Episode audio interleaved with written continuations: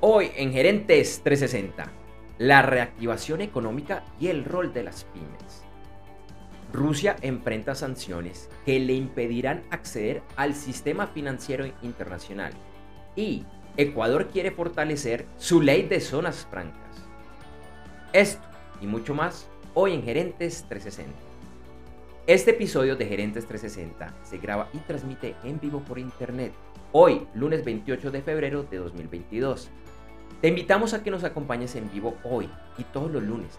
Martes y el lunes es festivo en Colombia ingresando a nuestra página web www.gerentes360.com en el cual encontrarás nuestro canal 24/7 y el video del episodio. En cualquiera podrás seguir nuestra emisión en vivo. También encontrarás el video en vivo en nuestra página de Facebook, en facebook.com barra lateral gerentes 360 o en Twitch, en twitch.tv slash gerentes 360. Este episodio de Gerentes 360 es traído por la Masterclass VIP de e-commerce exitoso. ¿Quieres conocer cuál es la forma correcta de crear un comercio electrónico o e-commerce exitoso? Además, entender el rol que debe asumir la alta gerencia para lograr su éxito. Te invito a que me acompañes a esta Masterclass VIP que es gratuita, ya que te registres ingresando a www.internetconresultados.com. Lo repito, www.internetconresultados.com. Internet con resultados, todo pegado. www.internetconresultados.com. Hola, ¿qué tal a todos? Muy buenos días, buenas tardes, buenas noches. A Felipe que está en Bogotá le deseo unos muy buenos días y según me reportaban una mañana bogotana muy fría. Así es, Andrés J. Buenos días para ti allá en Medellín y para las personas que nos escuchan aquí en Bogotá, sí, efectivamente una mañana fría, un poquito lluvia, pero bueno, aquí nuevamente en un episodio de, de nuestro videoblog de Gerentes 360 con temas importantísimos, temas que son absolutamente interesantes. Estoy absolutamente seguro de nuestra audiencia que nos acompaña siempre todos los lunes. Así que, pues bienvenidos a todos nuevamente a este nuevo eh, videoblog de Gerentes 360 de hoy 28 de febrero del 2022. Así es. Y Felipe, tenemos muchos temas. Uno central que nos toca analizarlo bastante a fondo, pero bueno, hagamos un resumen rápido, por favor, de los principales temas que estaremos viendo el día de hoy. Así es, Andrés J. Hoy vamos a hablar, entre otras, pues el tema de la invasión de Rusia a Ucrania, revisando los últimos sucesos, las sanciones que esto ha acaecido, que han, que han generado y analizando un poco también la historia y todo lo que ha generado, digamos, la situación actual que se está viviendo y esta tensión que tiene al mundo entero en vilo con esta, con esta situación tan compleja. Así es, y la tecnología no es ajena a esta guerra. Y vamos a revisar varias noticias relacionadas a grandes empresas de tecnología y su postura frente a esta invasión. También vamos a mirar eh, un aspecto importante, la contratación de extranjeros en los países de, América Latina que creció también sensiblemente. Y en la sección central del programa, que es la de la entrevista, nos acompaña un experto en temas financieros y de inversión, que nos hablará de la reactivación económica y el rol de las pymes. Así es, Andrés J. Así que, como decimos siempre todos los lunes, pues entremos en materia.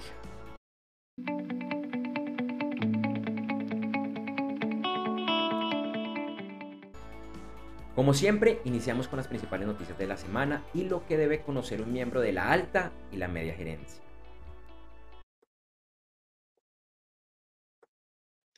Hoy estaremos reportando múltiples noticias relacionadas a la invasión militar rusa a Ucrania. Empezamos con un encuentro diplomático que se lleva a cabo hoy entre los dos países y que se concretó el fin de semana. Sin embargo, el presidente ucraniano eh, Volodymyr Zelensky expresó que no estaba optimista eh, a que esto llevara al fin del conflicto. El sábado, la Unión Europea y los Estados Unidos, después de varios días de análisis, reportaron sanciones a algunos bancos rusos para evitar el acceso al sistema de transacción internacional bancario conocido como SWIFT. De alguna forma, esto lleva a que Rusia esté prácticamente aislada del sistema bancario internacional y no pueda enviar ni recibir dinero fuera de sus fronteras. Por otro lado, en los Estados Unidos, el gobierno de Joe Biden solicitó al Congreso 6.400 millones de dólares para atender requerimientos de la crisis humanitaria y de la seguridad para Ucrania derivada de esta situación. China se había presentado como el principal aliado de Rusia en esta crisis y hace poco habían celebrado, entre otros, un acuerdo para la compra de 100 millones de toneladas de carbón ruso por un periodo de un año, lo que le representaría a Rusia ingresos por, por 20 mil millones de dólares. Adicionalmente, las ventas de petróleo en diciembre del año pasado de China a Rusia superaron las compras para Arabia Saudita y esto se enmarca en la estrategia de los aliados rusos para resistir a las próximas restricciones económicas occidentales. Sin embargo, en los últimos días China ha mostrado que podría estar revaluando dicha relación, ya que ellos dicen estar en acuerdo con la soberanía de las naciones. Y en este ataque de Rusia va en contra de todo esto. Y aunque no ha denunciado públicamente la invasión rusa, bancos chinos, todos los todos por ley de origen estatal están cortando la financiación a productos de origen ruso por el alto riesgo que representa. Continuamos con varias noticias del mundo de la tecnología y empezamos con unas cuantas relacionadas a la situación en Ucrania. Por un lado, se reportan censuras en Rusia para que sus ciudadanos no puedan acceder a ciertos servicios, así como la presión a ciertas empresas del sector de la tecnología incluyendo Apple, Meta, Google y Twitter, para que creen sede en ese país. Y Facebook decidió prohibir eh, a medios de comunicación del Estado ruso pautar y monetizar a través de su plataforma. Y en Ucrania se conocieron bloqueos al acceso a páginas web del gobierno, en lo que se conoce como un DDoS o un ataque masivo de denegación de servicio que impiden que estas páginas operen de forma correcta. Por su parte, el grupo Anonymous declaró a Rusia objetivos de sus ataques cibernéticos que al parecer han hackeado los sistemas del Departamento de Defensa ruso y múltiples canales de televisión de propiedad del gobierno.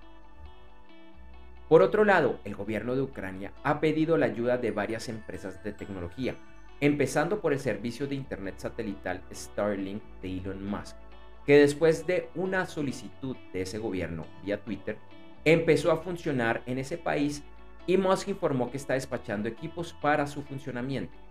Además, ese gobierno le solicitó a Apple que impida el acceso a su App Store desde Rusia, como apoyo a las sanciones impuestas por los Estados Unidos. Y en otras noticias de Apple, la directora antimonopolio de la Unión Europea dijo que esta y otras grandes empresas del sector de la tecnología prefieren pagar multas en lugar de cumplir las leyes antimonopolio, como una forma de ganar tiempo o evadir la regulación.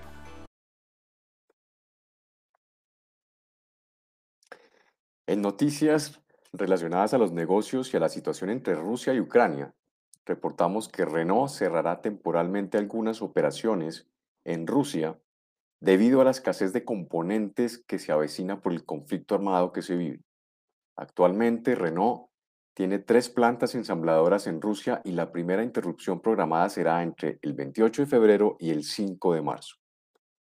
En noticias del transporte aéreo, British Airways anunció el sábado la suspensión de vuelos de corta distancia desde el aeropuerto de Heathrow de Londres hasta el mediodía por problemas relacionados a su infraestructura tecnológica.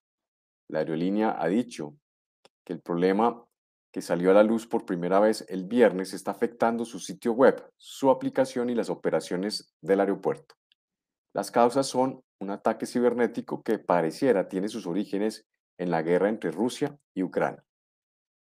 Por otro lado, el jefe de la Agencia Espacial Rusa lanzó amenazas sobre la situación de la Estación Espacial Internacional. Durante muchos años, esta estación ha sido un símbolo de cooperación global incluyendo a rivales y antiguos enemigos. Ahora, la invasión rusa de Ucrania amenaza con entorpecer el estatus de la ISS como terreno neutral en órbita. Y es que el jueves su director desató una tormenta de tweets en respuesta a la amenaza de sanciones estadounidenses que podrían afectar el programa espacial. En los últimos tweets enviados, él argumentó que el programa espacial de Rusia ha funcionado bien con las restricciones vigentes desde la, desde la anexión rusa de Crimea en, en el 2014. En Noticias de América Latina, iniciamos con Argentina, que confirmó que este año recibiría préstamos por parte del Fondo Monetario Internacional, el FMI, por 2 mil millones de dólares. De acuerdo con un reporte de contratación internacional de la firma Deal, el año pasado la contratación de talento extranjero creció en América Latina el 286%. Y el presidente de Ecuador, Guillermo Lazo, envió un proyecto de ley con carácter de urgencia en el que se, en el que se busca modificar la ley de zonas francas. Con este proyecto se busca crear alianzas público-privadas para fomentar la industria y la economía, y en el que, entre otros beneficios, se daría una exoneración en el impuesto de renta por 10 años a las empresas que ingresen, ingresen bajo este proyecto de ley a las zonas francas. Hoy los principales mercados accionarios de Asia y Oceanía cerraron con ganancias y Europa iniciaba la jornada con pérdidas. La bolsa de valores rusa se vio obligada a detener todas las operaciones. El premercado de los Estados Unidos iniciaba con pérdidas. En criptomonedas, Bitcoin y Ethereum tenían pérdidas en las últimas 24 horas, así como leves pérdidas en los últimos 7 días. Bitcoin se transaba a 38.300 dólares y Ethereum a 2.630 dólares. En otras noticias del mundo de los negocios, ante la situación del conflicto armado de Rusia y Ucrania, el Banco Central ruso, a través de su vicegobernador, informó el sábado que los fondos de los clientes en poder de los bancos rusos que se están viendo afectados por las sanciones de Occidente están seguros. Sin embargo, Hoy lunes los ciudadanos rusos salieron de forma masiva a retirar su dinero de los bancos, haciendo que el rublo pierda en cuestión de horas un cuarto de su valor.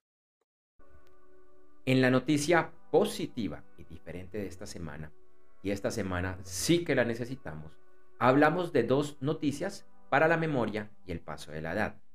Para empezar, un estudio de la Universidad de Heidelberg mostró que no, no hay un detrimento en la memoria antes de los 60 años, incluso que la retención de la memoria es muy estable entre los 20 y los 60 años. Anteriormente se pensaba que este deterioro empezaba antes de los 60 años. Y en otro estudio de la Universidad de Pittsburgh se encontró que el ejercicio puede ayudar a disminuir los efectos de la reducción de la memoria en los adultos mayores, en este estudio se habla de realizar ejercicio tres o cuatro veces a la semana, de forma sostenida por al menos cuatro meses para empezar a ver los resultados. En el estudio se evidencia que el bombeo acelerado y frecuente de la sangre del corazón al realizar ejercicios tiene efectos positivos en el cerebro y la memoria. Bueno, Felipe, un tema bastante interesante para los que nos preocupa eh, en la actualidad a futuro el tema y, bueno, una noticia pues diferente frente a tantas pues que pues era nuestra responsabilidad reportar frente al tema de Ucrania y Rusia. Además, Andrés J, pues la noticia es bastante adelantadora y eh, eh, motivadora para los que no somos tan disciplinados con el tema del ejercicio. Entonces, pues bueno, estos estudios científicos claramente lo, lo, lo demuestran y simplemente pues aquí invitamos a todos nuestros eh, seguidores a que se vuelvan mucho más activos y ver todos los beneficios del el ejercicio en la memoria. Así es, así que, por favor, hacer ejercicios me incluyen en la, lista de los que a veces no están juiciosos. nos, nos incluimos.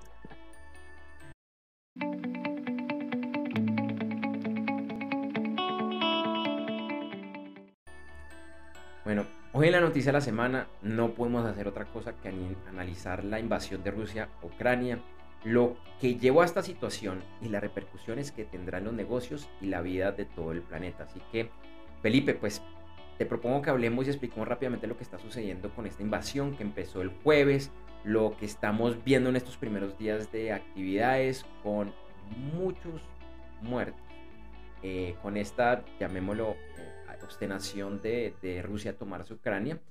Eh, oficialmente se habla, por lo menos entre los civiles y militares rusos, alrededor de 6, perdón, de Ucrania, alrededor de 650, 650 personas fallecidas, pero medios, medios serios, de manera extraoficial y aún sin confirmar, hablan de que el ejército ruso podría tener más de 4.000 muertos en, este momento. Pero insisto, es una cifra sin confirmar. Así que te propongo, Felipe, pues que empecemos a hablar de este tema complejo y con muchas repercusiones. Sí, Andrés J. Y aunque ayer eh, se había abierto una puerta, un espacio para el diálogo, pues la situación sigue siendo bastante compleja con Europa y con los Estados Unidos anunciando, pues se tomaron, se anunciaron algunas eh, medidas diplomáticas y financieras y con todo esto, pues Rusia sigue en su posición de estar amenazando incluso con desplegar eh, sus armas nucleares.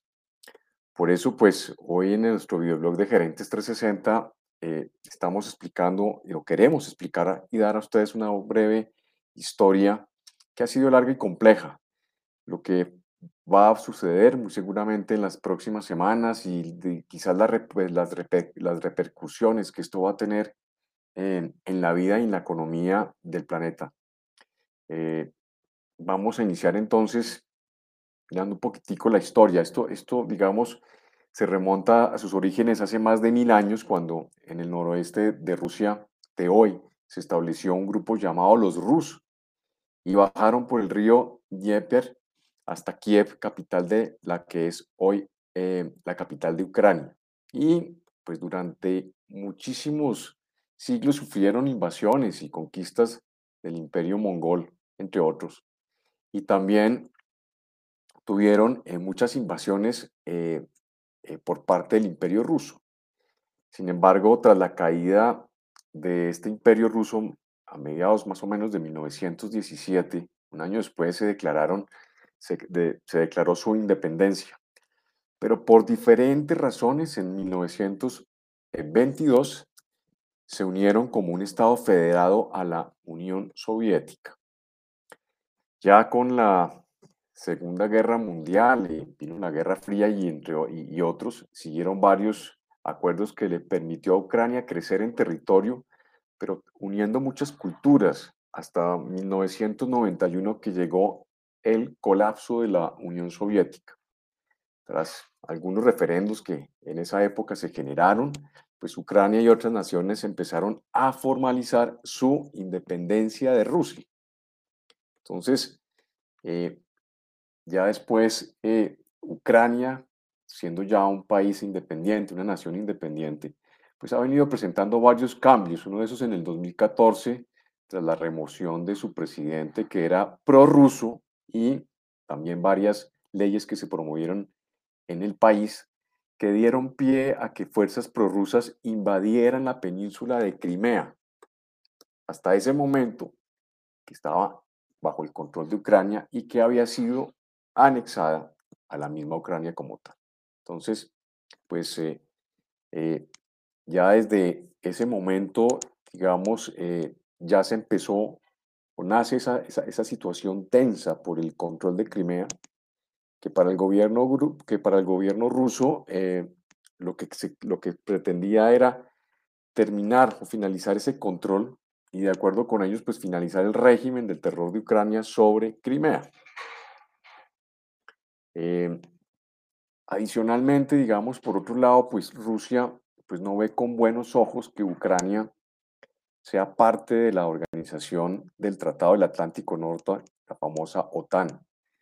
Pues eh, sería, podríamos decirlo de alguna forma, como tener en su patio, en su patio trasero eh, fuerzas de quienes consideran su enemigo. Entonces, eh, Andrés Julián, si vemos un poquito la, la, historia y este, este rápido, digamos, recuento, pues esto eh, siempre ha sido uno de, los, de, los, de, las razones por, por la cual eh, pues Rusia ha querido otra vez, digamos, retomar esa posesión de, esa de, de Ucrania, ¿no? Entonces, pues esto para, para muchos analistas el, el tema pasa, digamos, por añoranzas del presidente ruso Vladimir Putin de la época del Imperio Ruso, y este es, digamos, un paso que para, de alguna forma podía empezar a proyectar o prospectar su restablecimiento, que es lo que estamos empezando a vivir o que está empezando a vivir actualmente el mundo, ¿no? Eh, digamos que en el pasado se ha criticado a Lenin y su creación de la Unión Soviética, y aún más, digamos, su fin en 1991. Para estos analistas, para estos eruditos en estos temas, pues eh, eh, la situación de la OTAN es una excusa y su objetivo es regresar a la época del Imperio Ruso y este sería, digamos, un, un punto de inicio en lo que llaman, entre comillas, sueños neoimperialistas de Putin.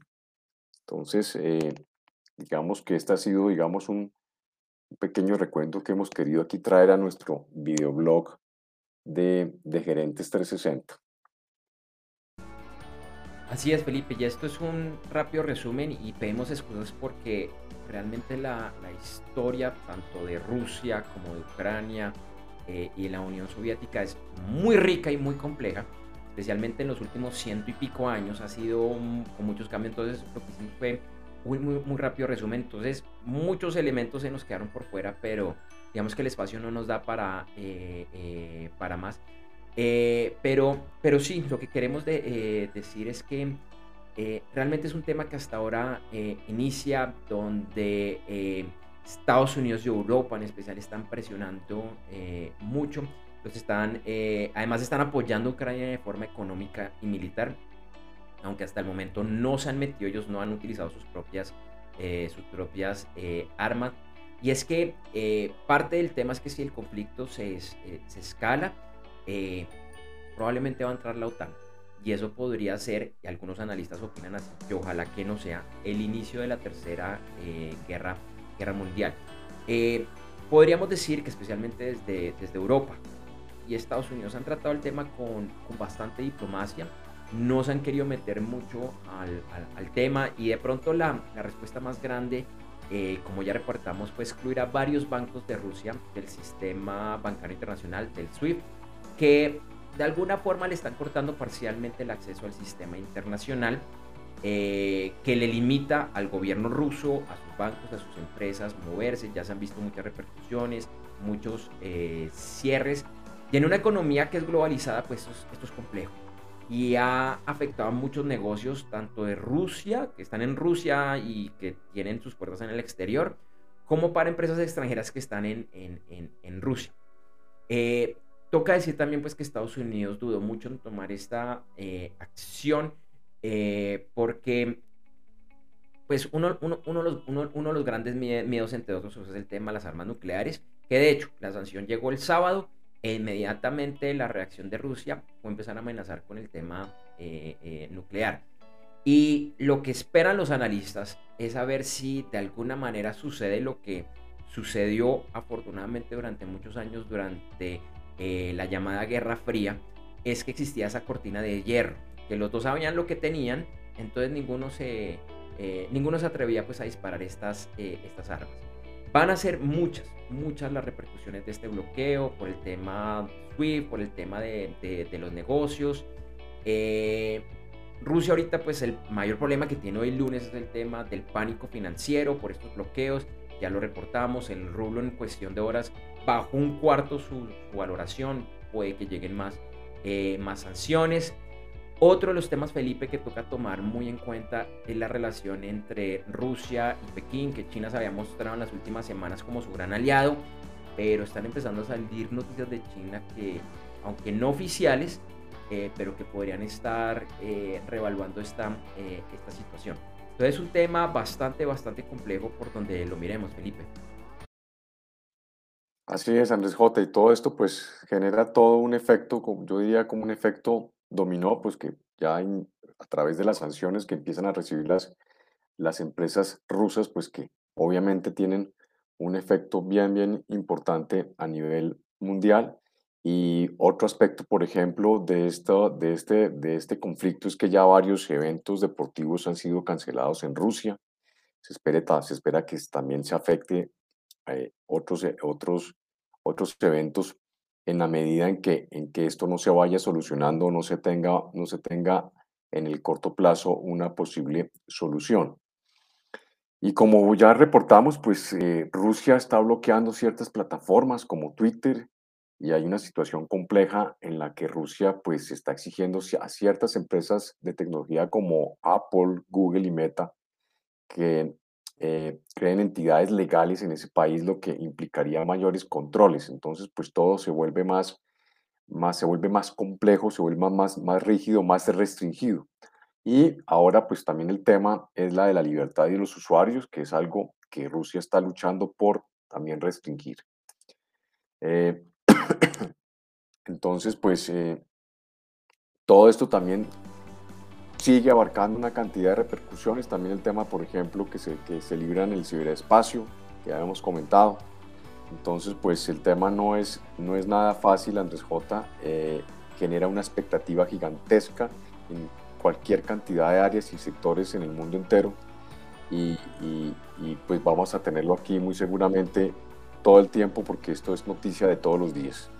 Así es. Eh, dos anotaciones adicionales. Toca estar muy pendiente frente al tema de los commodities, especialmente el petróleo, el gas, porque Rusia es un jugador absolutamente clave, especialmente para, para sus vecinos eh, europeos.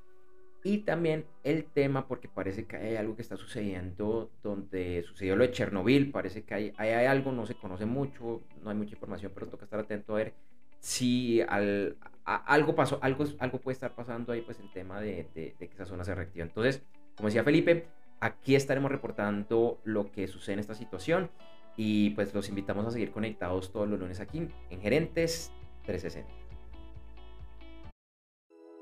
Este episodio del videoblog Gerentes 360 es traído como cortesía de la Masterclass VIP de e-commerce exitoso. Cada vez es más importante Internet y el comercio electrónico como parte de la estrategia empresarial. Sin embargo, es algo que requiere trabajo, planeación y, ante todo, mucha estrategia.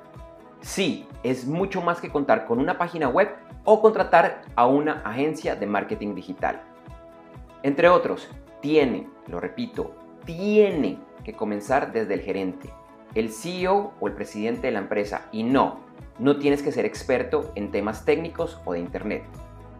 Te invito a conocer más sobre este tema registrándote gratis en www.internetconresultados.com. Lo repito, www.internetconresultados.com. Internet con resultados todo pegado.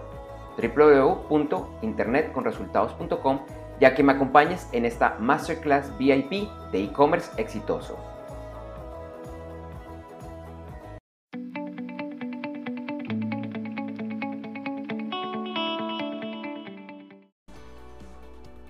Bueno, Felipe, hoy regresamos con nuestras entrevistas centrales, que es nuestro plato fuerte. Y hoy tenemos un súper invitado, lo atrae en este momento a pantalla. Hoy nos acompaña Jason Andrés Palaguera Alapé, director de banca de inversión de Values AAA. Jason tiene un MBA de la Escuela de Negocios de París, un máster en finanzas de la Universidad EAN y administrador de empresas. También es profesor universitario de posgrado y pregrado en la Universidad EAN. Hoy con Jason hablaremos de la reactivación económica y el rol de las pymes. Así es. Jason, muchas gracias nuevamente por aceptar esta invitación a nuestro videoblog de Gerentes 360. Para iniciar entonces esta, esta, esta charla contigo, eh, nuestra mi primera pregunta es, ¿cuál es el principal reto para las pymes en la actualidad y en el inicio de esta época de pospandemia? Eh, bueno, muy buenos días a todos, un gusto saludarlos. Muchas gracias por la invitación a este programa. Eh, respecto a la pregunta, el principal reto que tienen ahorita las pymes para poder eh, hacer un proceso de expansión, crecimiento, sostenibilidad, es básicamente adaptarse a cómo el mercado hoy día está funcionando. Dentro de esto tenemos que tener en cuenta, le han sumado un factor tecnológico a muchos de los servicios, bienes, productos. Digamos que eso es algo que surge a raíz del tema de la pandemia. Eh, y por otro lado, el tema de, bueno, yo quiero crecer como pyme, pero pues, ¿cómo, cómo puedo, digamos, hacerlo?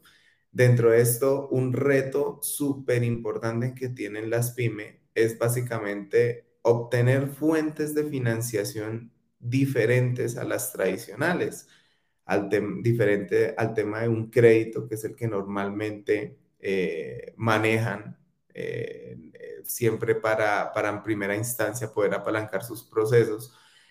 Pero ahorita está un tema en que lamentablemente los bancos tradicionales, bancos comerciales, no tienen, digamos, como, como la posibilidad de otorgar créditos o financiación a muchas empresas debido a los niveles de riesgo que puedan llegar a tener. Entonces, el reto para la pyme de una u otra forma es buscar otras fuentes de financiación, adaptarse al tema tecnológico y ver cómo han venido eh, evolucionando sus procesos eh, respecto a lo, que, a lo que ha venido siendo eh, el tema post-COVID.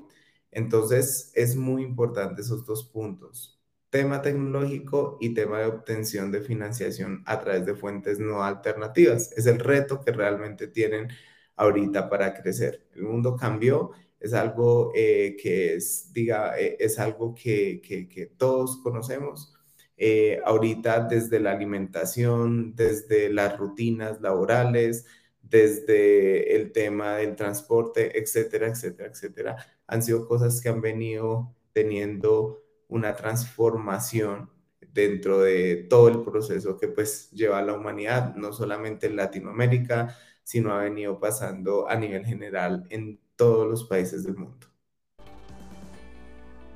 Uy, un momento algo me pasó. ahora sí, ahora sí me veo. Eh, Jason, muy interesante eh, este tema y por qué es tan importante y tan prioritario. Y, no solo digo de Colombia, que es de donde estamos, sino en América Latina, en el mundo, apoyar a las pymes, a las pequeñas y medianas empresas. Claro, mira, eh, algo que pasa, no solamente en Colombia, sino en toda Latinoamérica, es que siempre la mayoría de empresas en un país van a ser pymes. ¿Sí? Si hablamos de Colombia, más del 90% de las empresas son pymes. Las pymes son las que generan el empleo en un país, son las que de una u otra forma están eh, frente a la reactivación económica, si lo miráramos desde el punto de vista de la pospandemia. Eh, las pymes hay que apoyarlas porque además de son ser las jalonadoras del tema de generación de empleo, son las que también jalonan la economía de un país, son las que más impacto social o ambiental pueden llegar a tener. El pequeño, el mediano empresario realmente es el pilar y la construcción de cualquier economía. Hay que apoyarlas, porque digamos que es donde se concentra la mayor fuente de progreso económico de un país y claramente tiene un impacto muy alto en cualquier eh, economía que pudiese presentarse. Lo, que podría también decir es que si las pymes, eh, digamos, no reciben el apoyo que, que uno esperaría, eh, que lo recibieran, pues podría pasar todo lo contrario a lo que menciono. Se reduce el tema de la generación de empleo, eh, el mismo crecimiento de un país puede también deteriorarse. Y al final, digamos que de una u otra forma tenemos que entender algo. Si un país tiene un buen comportamiento económico en su PIB, eh, va a ser de una u otra forma, no solamente por los ingresos que pueda tener un país, no sé, vendiendo petróleo, vendiendo carbón o vendiendo algún commodity, sino también que dentro de este proceso hay muchas empresas que eh, hacen que se genere ciertos recursos para el Estado y esos recursos pues son los que de una u otra forma sirven para financiar ciertos procesos. Entonces, del crecimiento de una pyme, depende también el, crecimiento de, de, una economía y de un país. Y eso no solamente lo vemos eh, en Latinoamérica, mira en China. China, ¿cuántas empresas tiene eh, apoyadas por el gobierno? Mira en Estados Unidos. Estados Unidos hoy día es lo que es porque si uno se va a dar cuenta de las empresas que cotizan en bolsa, no las grandes, sino las pequeñas, los IPO, las ofertas públicas iniciales, son pequeñas empresas que están buscando crecer y ahí es de donde salen los, de donde sale un Apple, de donde sale un Google, de donde sale un Uber, de donde sale un Facebook, eh, grandes empresas que eh, inician como pymes y terminan siendo algo grande.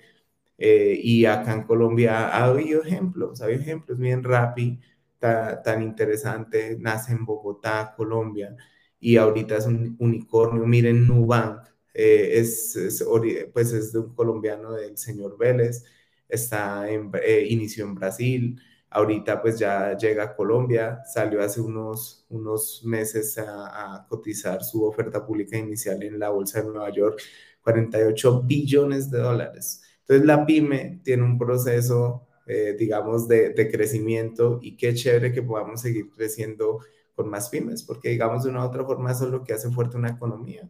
Para finalizar, lo único que puedo decir es que Estados Unidos, eh, cuando en su momento estaba creciendo, creciendo, gran parte de su crecimiento fue porque llegaron estos gigantes de la industria, Rockefeller, Ford, Vanderbilt, Carnegie, sí, etcétera, etcétera, que básicamente empezaron pequeños, fueron creciendo y terminaron eh, haciendo unas empresas que hoy día siguen existiendo como General Electric, la, la, la, eh, la, empresa Ford, o sea, es algo que realmente hay que poner mucha atención porque los países son grandes de una u otra forma gracias a sus empresas. Qué interesante, Jason. Una pregunta también, digamos, una inquietud que asalta un poco es el tema de la, de la, de la financiación. Eh, yo te quería preguntar si realmente el, pyme solamente se supedita a las fuentes de financiación que encuentra en su entorno.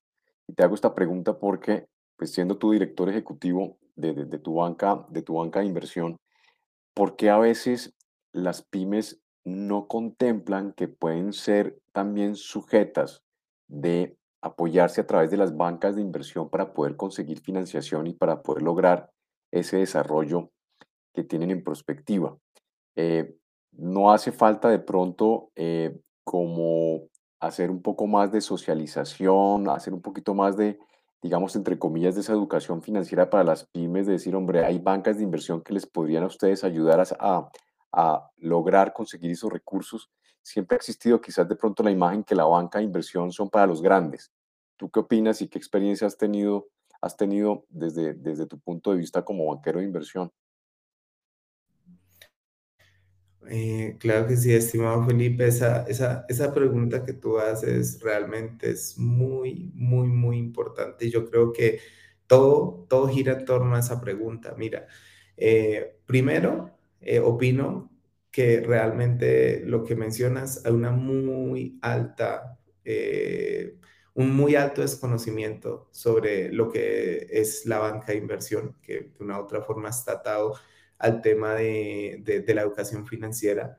Probablemente muchas personas que nos están ahorita viendo, escuchando, por, probablemente muchas personas no sepan que es una banca de inversión y que lo que hacen otros lo sabrán, otros sabrán y dirán, no, eso la banca de inversiones para las empresas grandes, Admil, eh, TV, Ecopetrol, pero pues yo que tengo apenas una empresa que, no sé, factura apenas 100 mil dólares mensuales o 50 mil dólares mensuales, pues digamos, no creo que aplique mucho, pero la realidad que es, la banca de inversión eh, en Latinoamérica ha venido de una u otra forma eh, ya posicionándose, creciendo, nosotros, por lo que, por la experiencia, te digo, mira, tenemos clientes en Ecuador, Bolivia, Perú, Chile, eh, Colombia, cinco países en Latinoamérica y en Europa tenemos en Alemania y Portugal. Y todos tienen un factor en común y es que son pequeñas y medianas empresas que dicen, venga, yo no tengo la posibilidad de sacar un crédito bancario, yo no tengo la posibilidad de que un banco me preste a mí dos millones de dólares 3 millones de dólares para mi empresa y lo que estoy haciendo es buscar eh, otras opciones. una de las opciones más viables para todo es el tema de la banca. Eh, nosotros, por lo menos en varios AAA, nos hemos enfocado en que, oiga, no solamente recepcionamos empresas grandes. Si hay un empresario que tiene un, no sé, un pequeño proyecto eh, de construcción en, en Zipaquirá, digámoslo así, que es un municipio cerca a Bogotá, Colombia venga, yo voy a, quiero construir 16, 20 casas. Ah, bueno, venga, ¿cómo armamos el proyecto? ¿Ya tiene el terreno? ¿No lo tiene? ¿Ya está parqueado en fiducia? ¿No está parqueado? ¿Cuánto, ¿Cuántos recursos necesita para los preoperacionales? Todo eso nosotros como banca de inversión lo analizamos, lo revisamos, miramos y conectamos de una u otra forma a ese empresario con la fuente de inversión. Y cuando hablamos de una fuente de inversión, puede ser un fondo de inversión, de capital privado, que ahí se desprenden de todo tipo de fondos de inversión, fondos que asumen un riesgo alto como fondos que asumen un riesgo bajo. Pero al final hay muchas fuentes de financiación y la banca de inversión lo que hace es conectar esas fuentes de financiación con las empresas que lo necesitan. Todas las empresas en su momento tuvieron que pasar un proceso eh, de ser pyme, buscar capital y, e irse expandiendo, ¿sí? Y eso es lo que nosotros hemos venido haciendo. ¿Cómo funciona el tema de la financiación? Por ejemplo, nosotros, no sé, nos llega el empresario que se dedica a fabricar alimentos orgánicos, fruta orgánica. Entonces nosotros, con base en unas proyecciones futuras que, de ventas, que obviamente tienen que estar no sé, respaldadas por de pronto unas cartas de intención de compra, potenciales clientes, un buen estudio de mercado, etcétera, le damos un valor a esa empresa. Decimos, ah, mire, esta empresa, por decir algo, vale un millón de dólares, eh, según esta proyección. Ahora, ¿cuánto necesita la empresa? No, que la empresa necesita 300 mil dólares para sus costos preoperacionales e iniciar producción, etcétera, etcétera. Ah, bueno.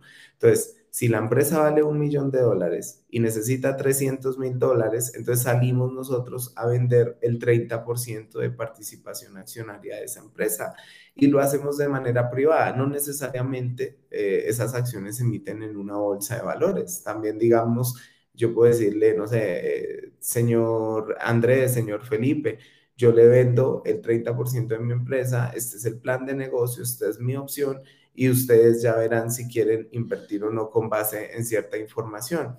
Entonces, así es como funciona el tema de la inversión y realmente eh, lo que considero es que ha existido un desconocimiento financiero muy importante eh, por parte de los empresarios. Muchos empresarios saben cuánto venden, saben cuánto tienen de activos fijos, saben cuánto eh, tienen de utilidad, pero muy pocos saben cuánto vale una empresa. Una empresa no vale ni por sus activos, una empresa no vale por sus ventas, una empresa no vale por su utilidad.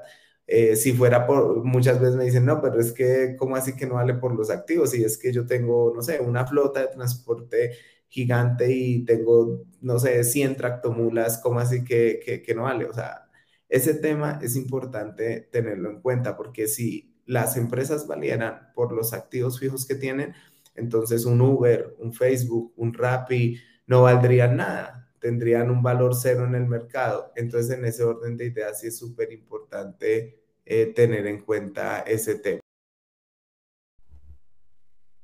Jason, eh, muy interesante el tema y, precisamente quisiera retomar dos, cosas que ya, ya dijiste.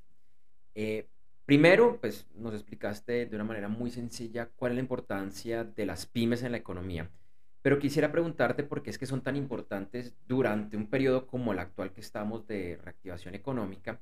Y adicionalmente, de pronto para los que no lo conocen, ¿por qué es tan complejo?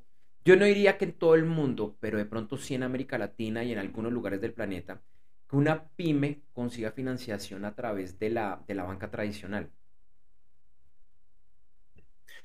Eh, mira, yo, yo, yo qué es lo que creo. El problema radica en que la pyme tiene que pensar en el inversionista. ¿A qué me refiero? Si yo tengo una empresa eh, que vende, vende botones, por dar cualquier ejemplo. Entonces mi empresa se dedica a vender botones y el empresario tiene claro que necesita, digamos, un millón de dólares para montar otro punto en dos ciudades más del país. Tiene claro eso ¿sí? Tiene claro cuánto vende, tiene claro cuánto gana y tiene claro que necesita un inversionista. Cuando yo me refiero a que, al tema de que eh, el empresario debe pensar en el inversionista que es, venga, señor inversionista, yo lo invito a esta inversión, invierta 100 mil dólares, ¿sí? Y estos 100 mil dólares van a estar destinados para X, Y y Z eh, presupuesto. Eh, eh, X, máquinas, Y, personal, Z, flujo de caja, por dar cualquier ejemplo.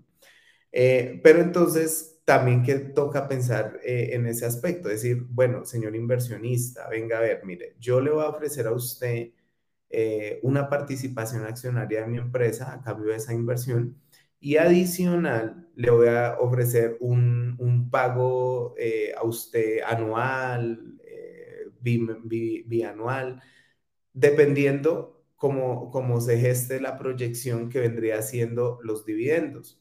Entonces, si nosotros hablamos de que hay que pensar cuando necesitemos capital, en el inversionista hablamos de que tenemos que ponernos en el lugar del inversionista. Bueno, yo voy a invertir, sí, pero entonces Em, tengo que tener claro cuánto, cuánto voy a darle al inversionista en dividendos, en cuánto mi valoración de la empresa va, va a crecer, así como, por ejemplo, una persona compra un apartamento que le valió, digamos, 100 mil dólares.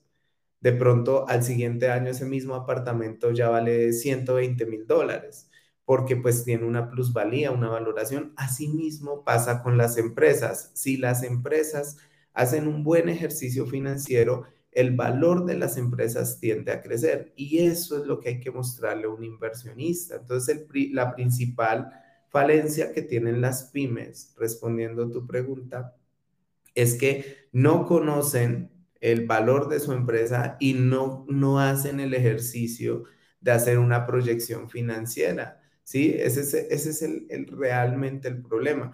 Cuando uno hace una proyección financiera, es como si tú viajas a, no sé, a Cartagena. Entonces tú te pones juicioso a revisar, bueno, ¿cuánto me va a gastar allá? Entonces llego al hotel, llego al aeropuerto, llego acá, eh, tengo tantos días allá, tantos almuerzos. Entonces tú empiezas a hacer una proyección sobre lo que te vas a gastar, ¿sí? Y con base en esa proyección, tú ya empiezas a planear, ah, bueno, entonces ya digamos, de pronto el presupuesto no me da para quedarme en este sector, sino en este sector por, decir algo. Entonces, cuando uno hace ese presupuesto, puede adelantarse a tomar ciertas decisiones futuras y ya puede uno también con, más seguridad eh, también obtener un inversionista.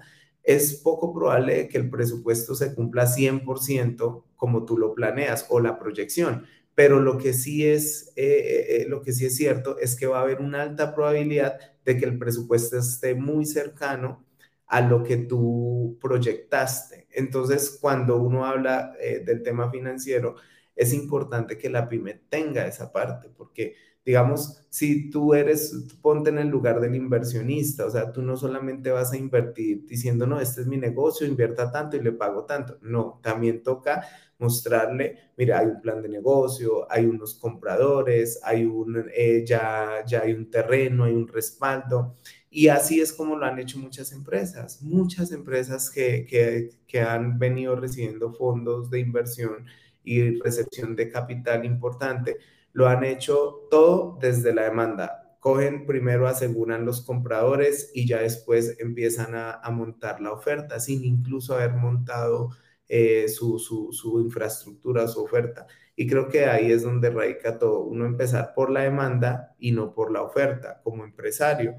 Y es lo más importante en estos procesos de inversión, por realmente el, el, tema de por qué no acceden tan fácil al tema de la financiación es por el mismo desconocimiento, yo creo que eh, radican eso, porque probablemente muchas personas que están viéndonos o muchos empresarios que de pronto nos puedan escuchar, eh, probablemente no conozcan el valor de su empresa y probablemente si uno, si uno se pone en el rol de inversionista le pregunta de eh, cuál es su payback por dividendos y cuál es su payback por valoración de la acción. Dicen, uy, no, no, no, ni idea. Y no necesariamente la empresa tiene que cotizar en bolsa. Si tú compras una acción que cotiza en bolsa, tú puedes como inversionista obtener dos, eh, dos beneficios. Uno, que son los dividendos que pagan trimestral, o dos, es que si la acción sube, pues vas a ganar. Es básicamente esos dos, eh, dos fuentes que, que, que se dan.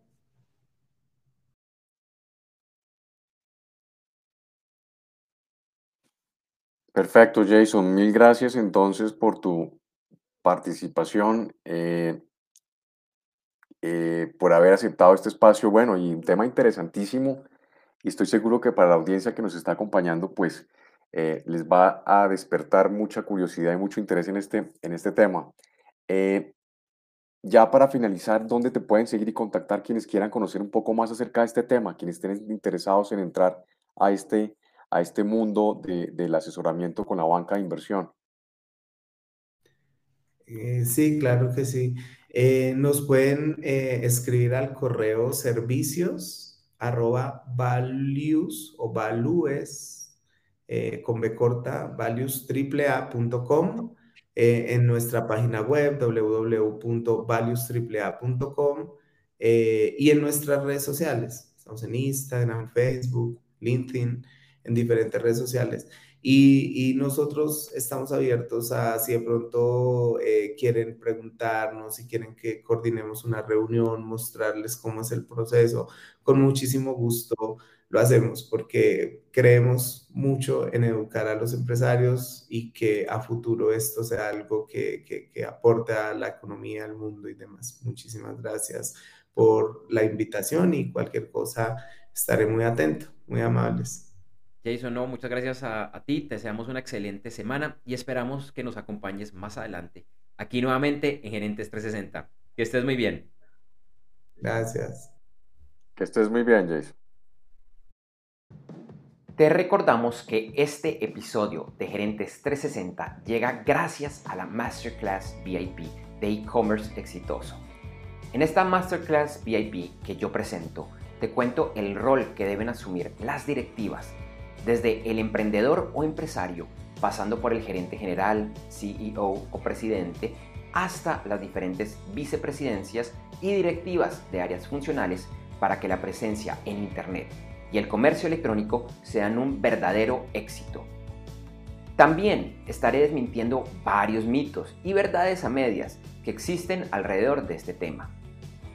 Esta Masterclass VIP de e-commerce exitoso es totalmente gratis y para participar solo debes ingresar a www.internetconresultados.com. Lo repito, www.internetconresultados.com. Internet con resultados todo pegado. www.internetconresultados.com y regístrate. Nos vemos pronto.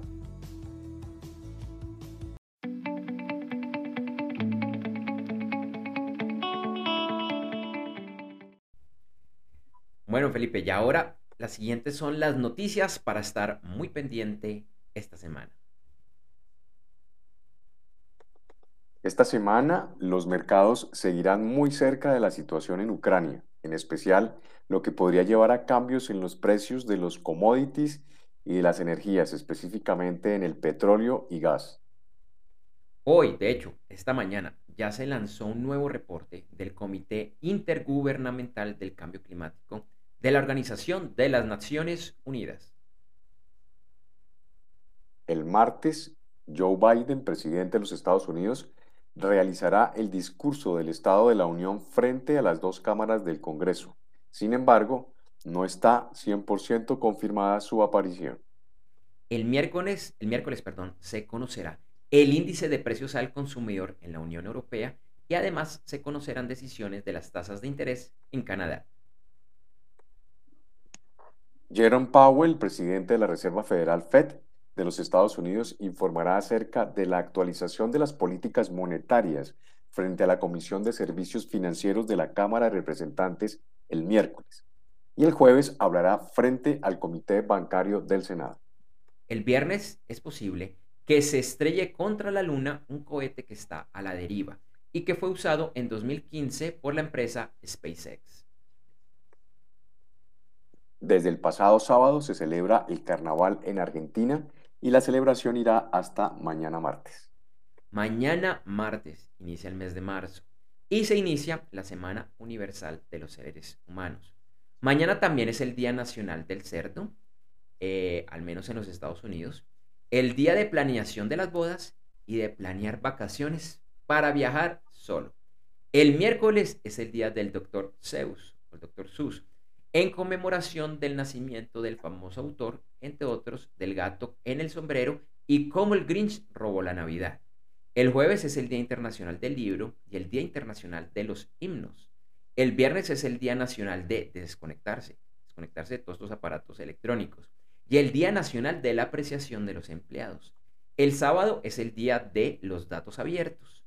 Y el domingo es el Día Nacional del Dentista.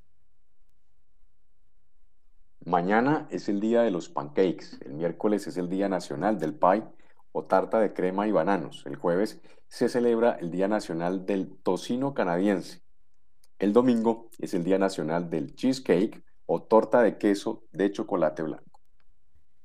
Bueno, Felipe, como siempre, mucho de, eh, para seleccionar a, qué día le apuntas esta semana. Bueno, al del cheesecake y, al y, ojalá poder un, un día de poderme desconectar, como decías tú, desconectarnos de todos estos aparatos electrónicos. Yo creo que también voy a hacer esas mismas en estas fechas que yo no sé quién se las inventa, pero bueno, pues por lo menos cambiar un poquito de ambiente, algo un poquito menos, menos serio frente a tanto tema complicado que vimos en la actualidad. Así es.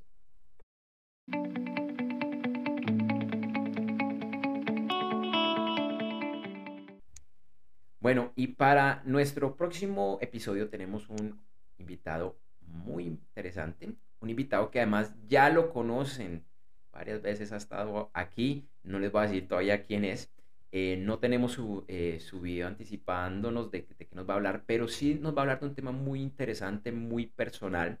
Así que la invitación es a que nos acompañen el próximo lunes 7 de marzo, como siempre, a las 8 de la mañana, hora de Colombia, Ecuador, Panamá, Perú y hora del este de Estados Unidos. La última vez de, principio de año que tenemos hora de este, porque el siguiente ya hacemos cambio de, eh, de horario, el Daylight Savings en los Estados Unidos. Así que Felipe, para que por favor te agendes. Sí, señor, así será.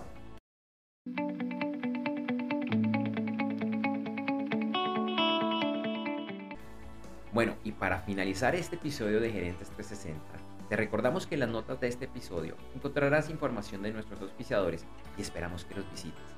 Esa es la forma más sencilla de apoyar nuestra labor aquí en Gerentes 360. También te invitamos a seguirnos en nuestra página web www.gerentes360.com, así como a invitar a familiares, colegas y amigos a que igualmente nos sigan. Un par de horas después de finalizar la transmisión de este y todos los episodios de Gerentes 360, encontrarás en www.gerentes360.com el video editado y mejorado. Además, en un par de horas, en la página web podcast.gerentes360.com encontrarás la versión de solo audio del episodio, así como en los principales directorios de podcast. Te invitamos a que nos busques y te suscribas en los principales directorios de podcast, incluyendo los de Apple Music, Google Podcast, Spotify, Deezer, Amazon Music, TuneIn Radio, Pandora, iHeartRadio, Stitcher y Podcast. Nos puedes buscar como Gerentes 360. Y en www.gerentes360.com encuentra los videos de episodios pasados, así como de los diferentes segmentos que hemos transmitido, incluyendo noticias, análisis, entrevistas especiales el podcast y mucho más. Te invitamos a conectar. En redes sociales nos encuentras con el nombre de usuario Gerentes360, todo pegado, en Facebook y Twitter y gerentes.360 en Instagram. O si lo prefieres, nos puedes escribir al correo electrónico hola gerentes360.com.